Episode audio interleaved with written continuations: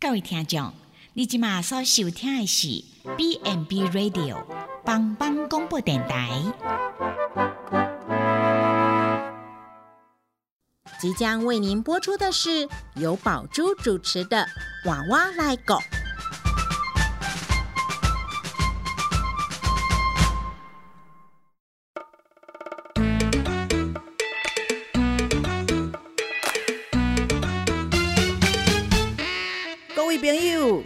前的是大人照顾咱大汉，即摆伊嘛已经老了，需要咱的帮忙。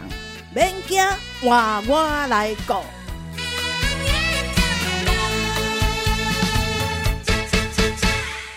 Hello，全球的听众朋友，大家好，欢迎收听帮帮广播网“娃娃来狗”的节目啊，我是宝珠。那这个节目呢，要跟听众朋友来聊聊，怎么样在家里照顾我们的长辈哦。我在想，最现在哈，应该是很多长辈哈，因为疾病的关系，也需要做气切哦，可能很多人。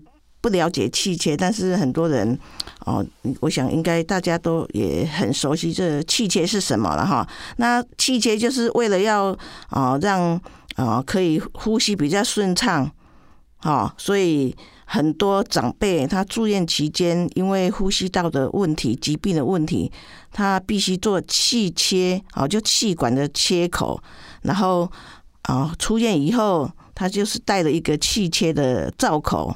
哦，回到家里啊，回到家里怎么照顾呢？我想这个应该哦，有有碰到这样子的啊个案的话，我想家属应应该是啊真烦恼，唔知要安怎照顾，哈啊，所以这有足侪照顾没没觉哈，其实嘛无遐尼困难哈。那我们今天要来分享的就是气切管哈。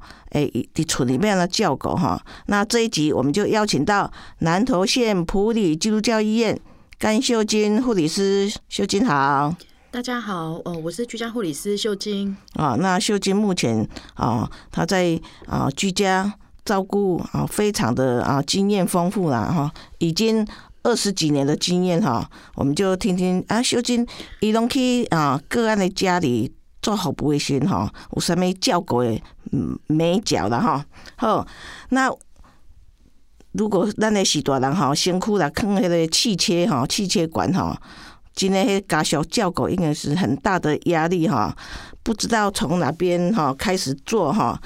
那如果汽车造口照顾了无好哈，会有什么状况呢？我们请那个那个秀金来分享一下。嗯，好。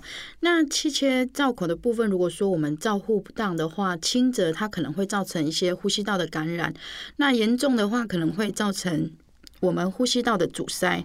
那呼吸道阻塞的话，它就会呃可能会有一些立即性的生命危险呐。那所以我们要随时保持气切的造口清洁、干燥，或者是他的呼吸的顺畅，这是比较重要的一件事。哦，那哎，我们有时候在想说，哎，做气切了以后，是不是会变作严重的哈？其实气切不等于是病危了哈。啊，你好，在什么样的情况下需要做气切呢？你你的临床经验上，哎，好，那什么情况下需要用到气切？那最主要就是可能我们有一些个案需要用到呼吸器的时候，或者是说他的呼吸器的呃使用。时间比较过长，那它就会造成我们的气管内管，就是说我们会把呃，就是他长期使用气管内管之后，那可能最后医师会评估，他会可能会希望用到气切，哎，那因为这个是属于用在可能要长期使用呼吸器的个案来说，那所以他就会考虑要做气切的部分。那另外一个呢，可能就是我们的呼吸道阻塞。呃，例如说像我们的声带麻痹啦，或是一些肿瘤，像喉癌呀，呃，喉部、颈部这边的肿瘤，呃，造成一些呼吸机能不全的话，那可能就会考虑做一些气切。对，哦，对，最主要是因为在我们临床上常常看到，就是说，哎，可能经过急救插管。好啊，插管以后就没办法移除管路，他呼吸道还是不不畅通。包括有一些，比如说啊，癌症的个案哈，食道癌症然后肿瘤啊，所以后来最不得已就是要做气切，啊，啊气切就是有一个小小的管子，好，它可以保持它的呼吸通畅啊。其实气切不等于是病危了哈，你俩呵呵啊叫狗，其实啊生命还可以维持的很好哈。那那就是我们在放那个气切哈，刚讲主要目的是维持呼吸道的通畅嘛哈，啊其实一个有什么作用？那它除了呃维持呼吸道的通通畅之外呢，它其实还有一个功能是可以呃帮助我们把痰液有效的排出，就是说可以方便的呃从那个气切口做一个抽痰的部分，这样嘿，那把痰液排出嘿。哦，其实啊放了气切管，第一个是保持也呼吸通畅啊，呼吸通畅。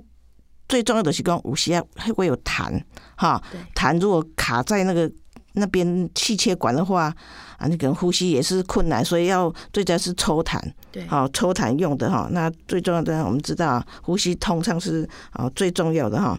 啊，那我们做的气切以后哈，也是永久哈，长期要要放着吗？还是什么时阵可以？什么时候可以移除它？呃。移除的部分呢，其实呃，气切是可以移除的，只是说很多民众他不常见到这种状况，所以他们会认为说，呃，只要装了气切就会呃装一辈子，这个误解啦。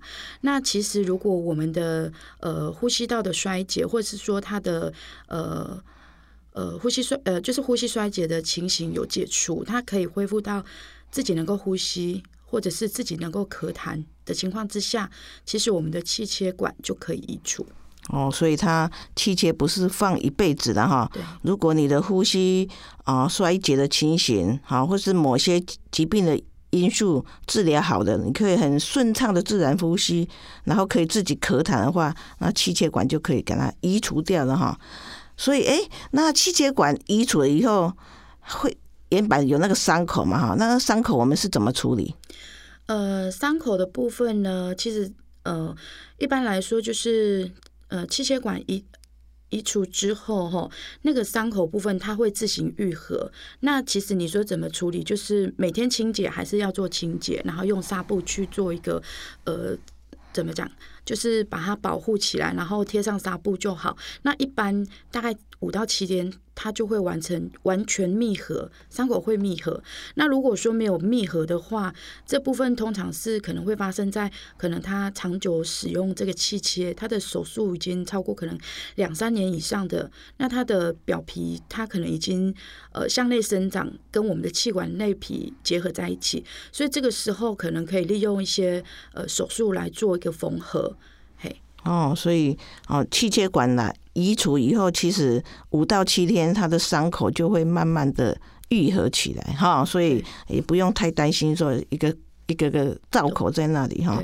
好，那接着就是说，哎，啊，我们刚讲的，哦，放的气切管，啊，被让他照照顾他的呼吸道，哦，第一个可能我们大概就知道说，可能增加他的肺部的功能嘛，对不对？对。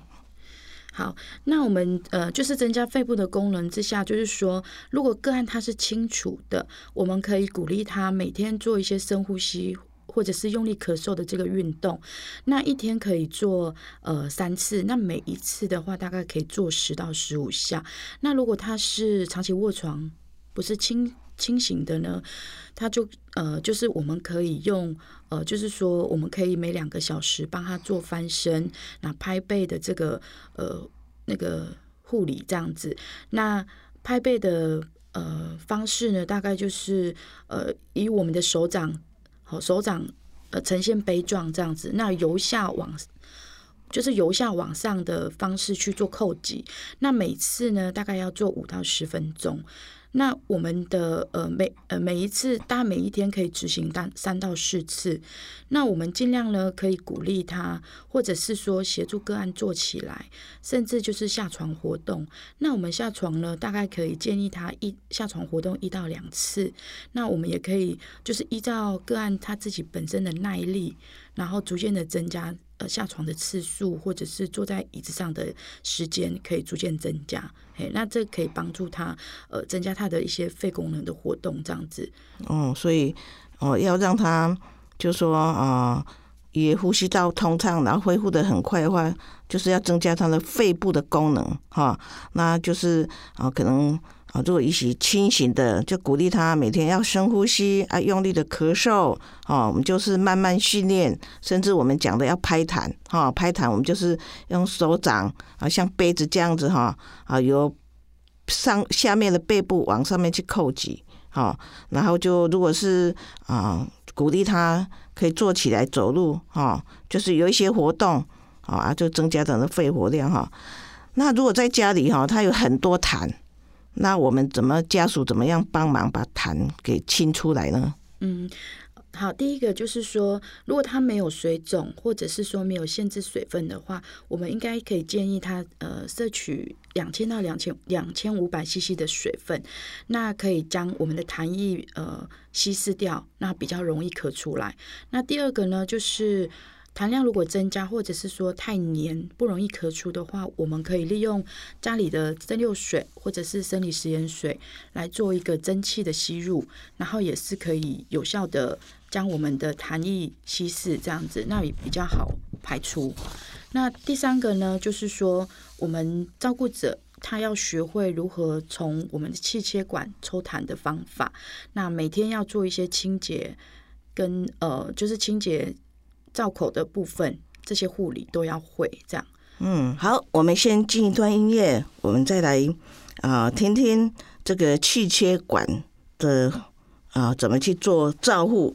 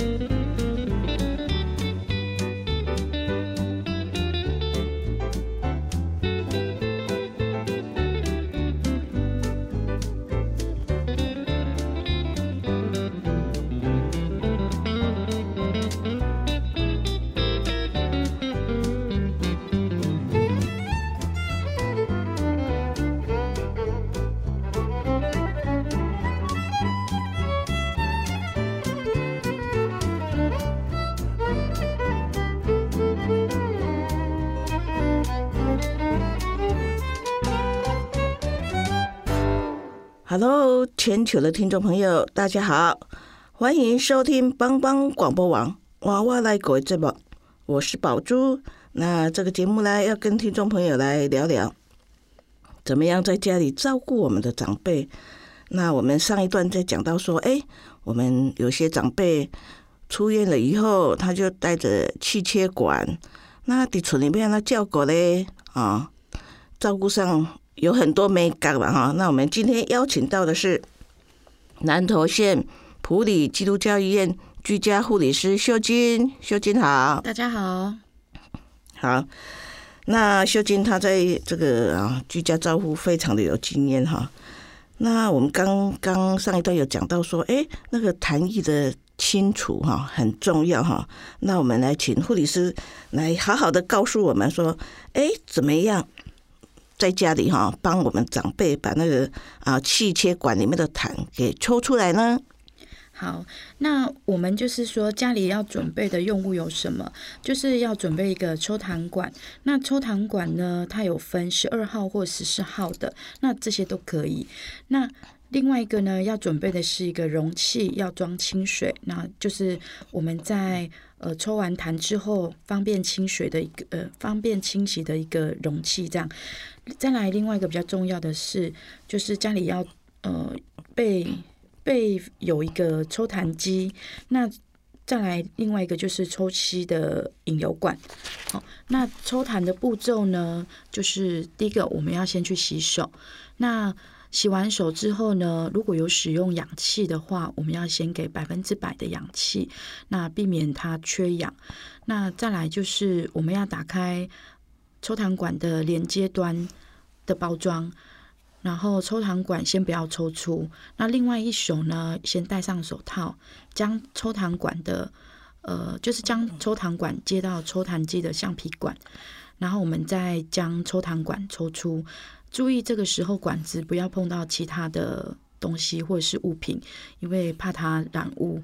那再来就是另外一只手，我们可以打开抽痰机，调好压力。那压力的部分呢，大人是要。呃，就是控制在一百五到一百一百二到一百五 mmHg。那小孩的话呢，是要控制在一百到一百二十 mmHg。那我们抽抽吸的顺序呢，是如果有气切，当然是先从气切开始，再到鼻子，那最后一个是口腔。那我们在呃，我们就是将抽痰管轻柔的顺着气切管的。呃，深度去插入，那它的深度大概十到十五公分，那每次抽吸的时间大概小于十五秒。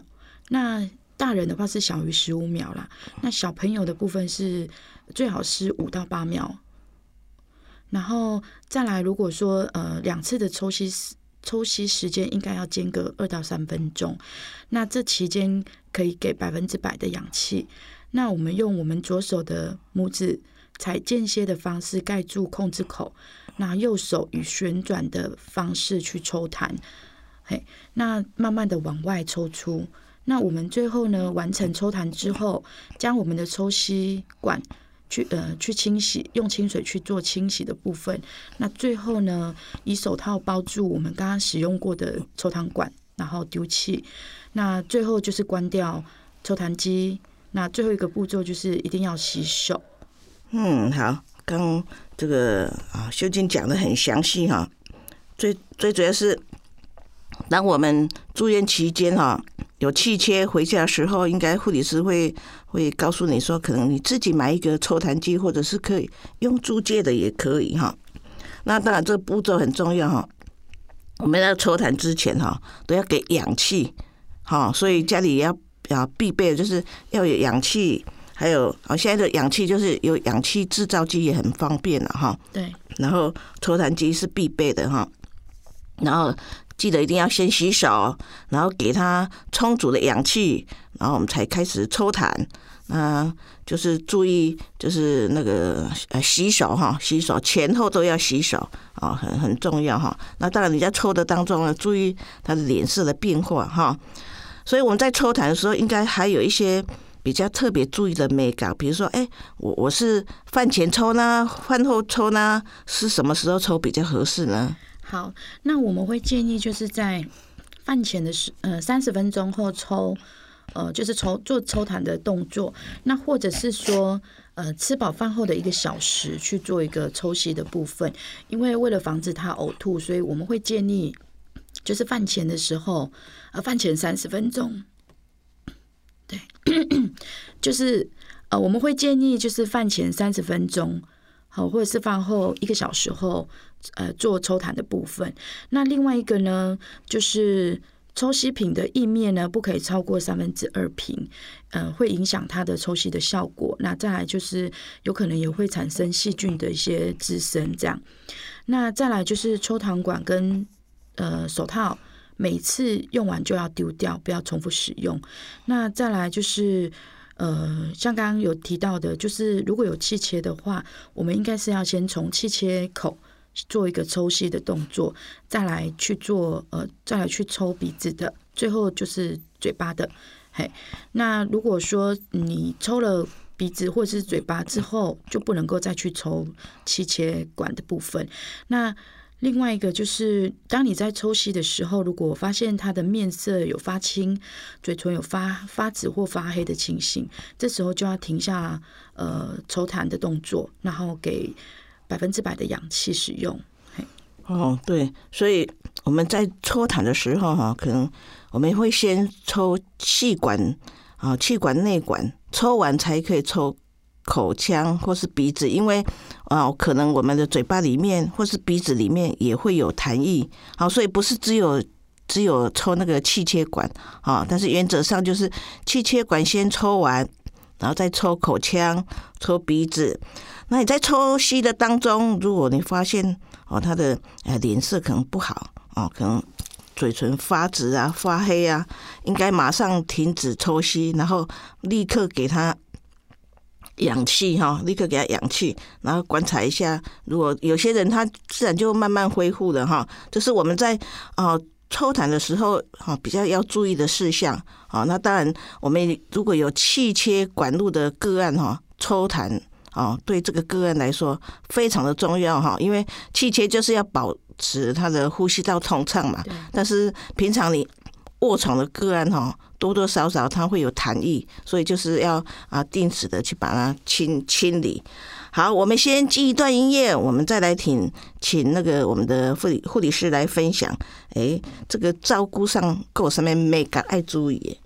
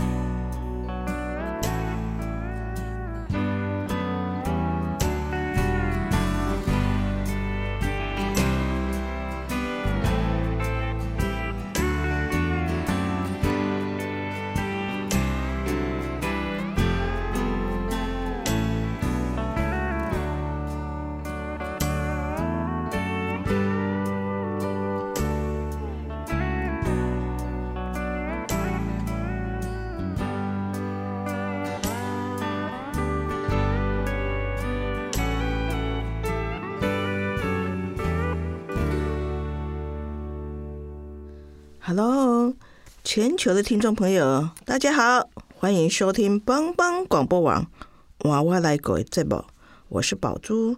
那这个节目呢，要跟听众朋友来聊聊，怎么样在家里照顾我们的长辈。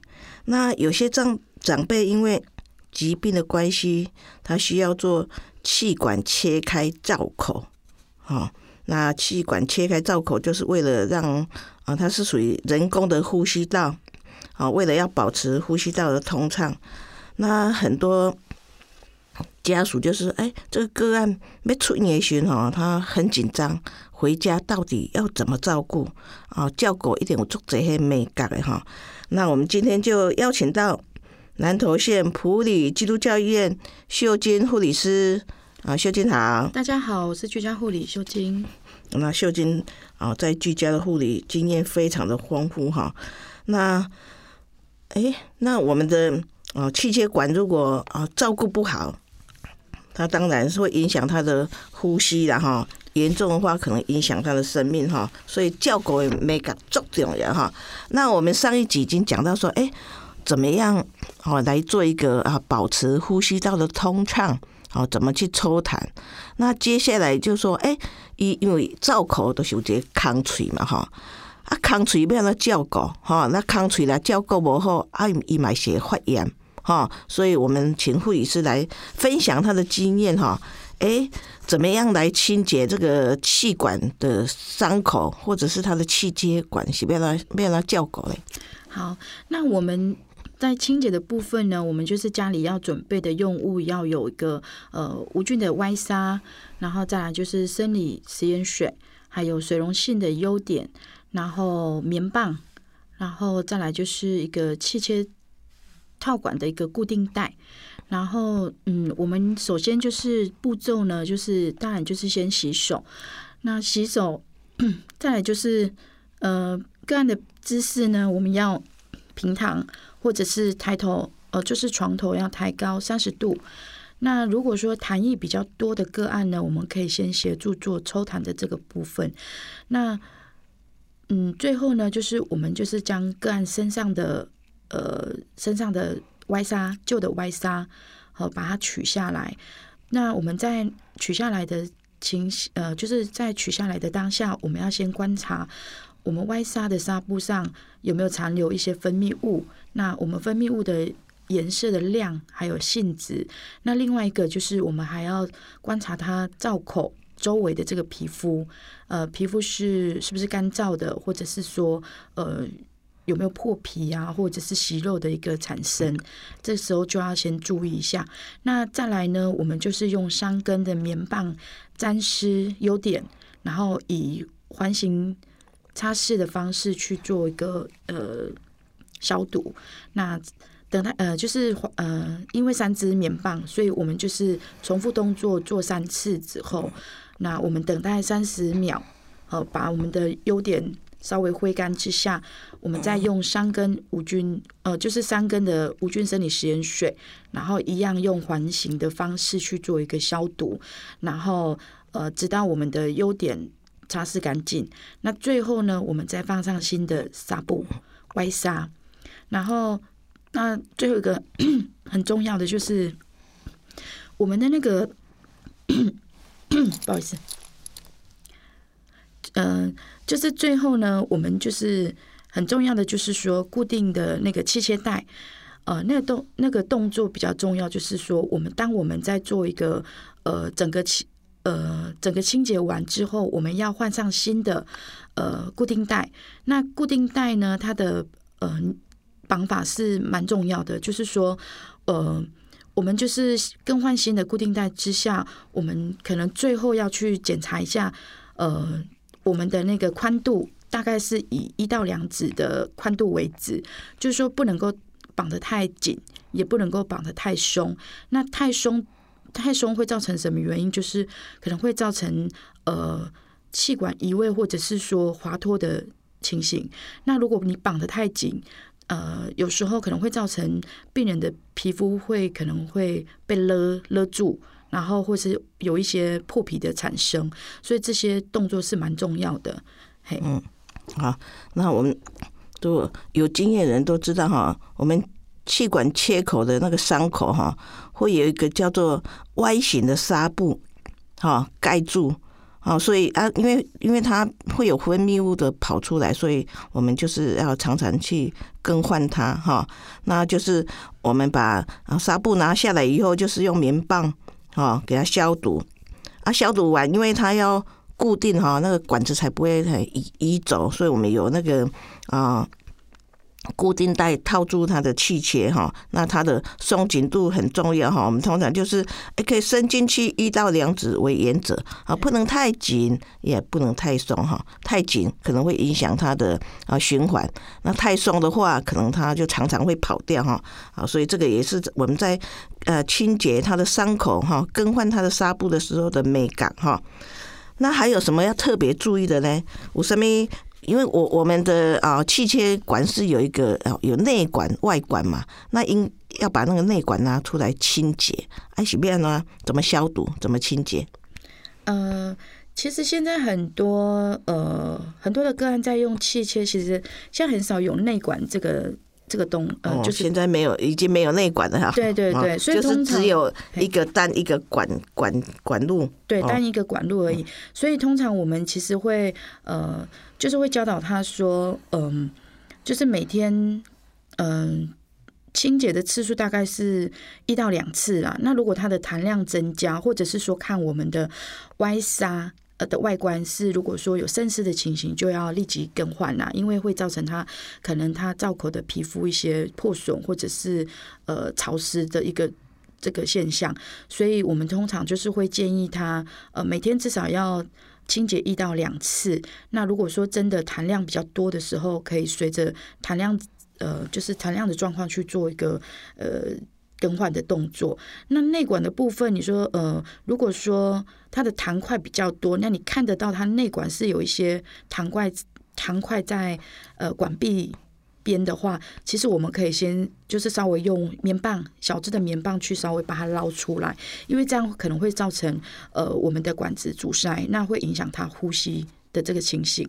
那呃，就刚刚讲的，如果说外纱如果外纱如果说呃湿了或是脏了，就要立即随时更换。那再来就是说我们在更换的过程中，就是要随时观察呃。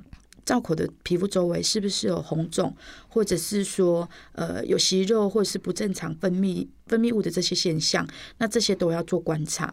嗯，哦，就是我们在做呃伤口，就是说气切管在给它更换的时候，顺便看一看，哎，旁边是不是有红啊、有肿啊，或者是什么肉芽长出来，那都是不不正常的哈，或者是不不正常的分泌物，有可能是发炎或是什么情形，可能就要去看医生了哈。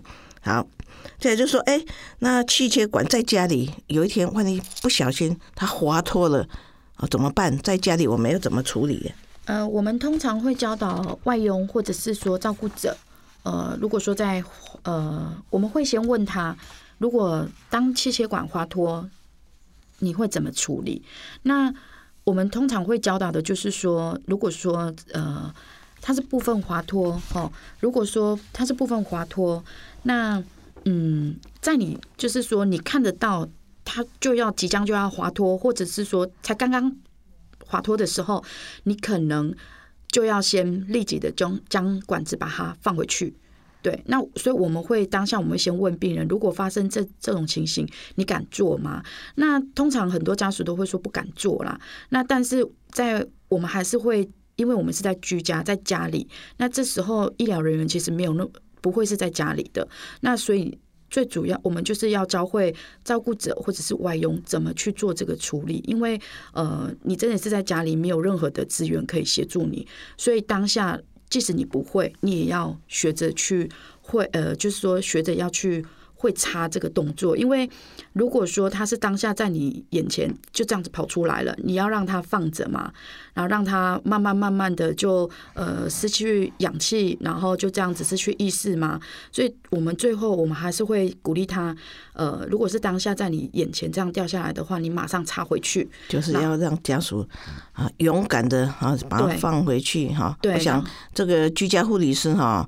啊，如果去去家里做这样服务，他一定会教会家属哈。那很多是外佣在照顾嘛哈，就教他们一定啊，因为这个难免，我想不可能都没有滑脱的的的过程啊，一定有滑脱，所以就是要勇敢把把它啊放进去。对，那如果是说，哦，他如果他完全哦都跑出来外面了，刚讲的时候部分啊，就可能只有一半哈，我们就把它塞进去。对如果他已经啊滑出来在外面哈，那我们才发现的话，那有什么特别要处理的？呃，特别要处理，就是说，我们先观察病人的一些意识状况。那这时候，因为他已经完全滑脱，呃，你可能要先立即的，就是先拿氧气，好、嗯，给他先给他氧气哎，先给他氧气，然后赶快打一一九嗯送医处理。那在这过程中，如果可以的话，家里呃一定会有抽痰管，哦，那就先拿家里的抽糖管，然后迅速的插在我们的刚刚就是呃气切口那个地方，然后维持他的呼吸道的通畅。那要注意的。呃，部分就是一手一定要固定这个抽糖管，因为呃气切口的洞口其实蛮大的，你没有固定的话，呃，它在一个吸的过程中，可能很容易就会把这个管子吸下去，所以一定要固定，一手一定要固定，然后赶快求救，然后送医去做处理。那这当下呢，还是要维持他的一个氧气，所以氧气给他是一个很重要的事情。这样，嗯，就说他完全跑出来了。好，那你可能你要放放那个气切管，可能放不进去，那你可能就是有抽痰管嘛，哈，抽痰管它比较细，可能就是啊原来那个洞把它放进去，那个因为比较细啊，所以会滑脱，所以你一一个手就是扶着它，那赶快幺幺九啊求救，赶快急急送医院来处理哈。这是如果在家里滑脱的话，我们可以这么处理了哈。对啊，如果可以的话，就是呃，把刚刚呃掉下来的那个管子吼，也一一并带去医院，让医院的人知道说他身身身上目前用的是什么样的气切管，那他们比较方便马上更换新的气切管这样。哦，对，因为不同体型，它就用不同的气切的管径大小是不一样的哈，所以掉出来的那个啊内管应该赶快啊跟着哈一起送到医院，让护理人员马上知道说，哎，这是用几号的，就马上可以处理哈。那我们刚讲哈，会滑脱的原因哈，我们在提醒我们的听众朋友，会滑脱的原因大概是什么哈？以后提醒注意，就不要哈有有滑脱的那个啊的过程。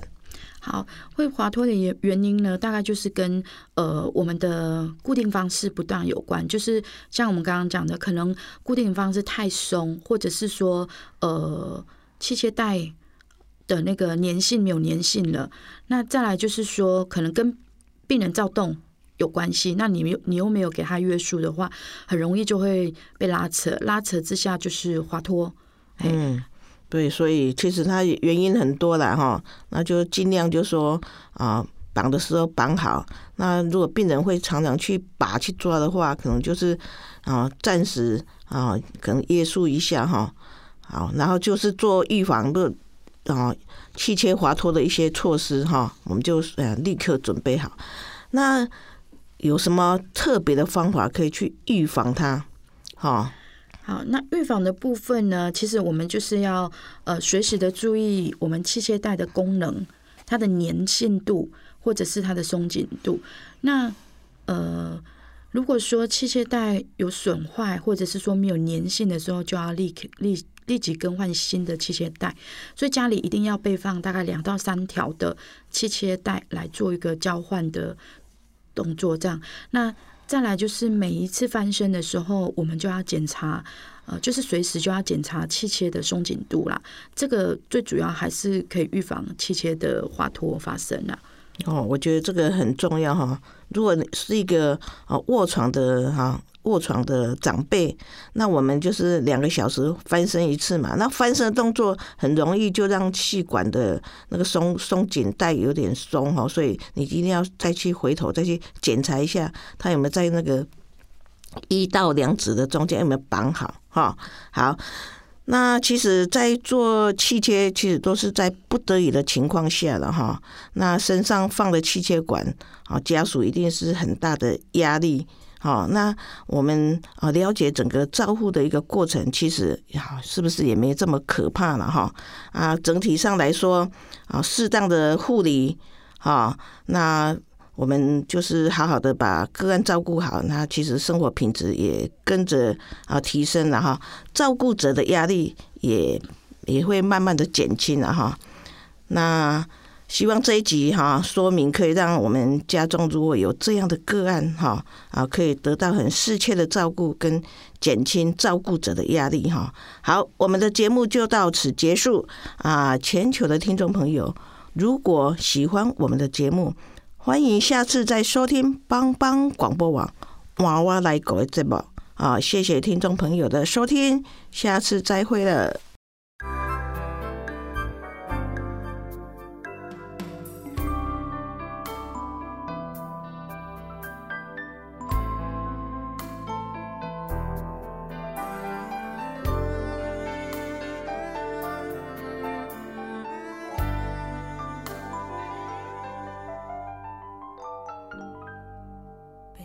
背靠着背坐在地毯上，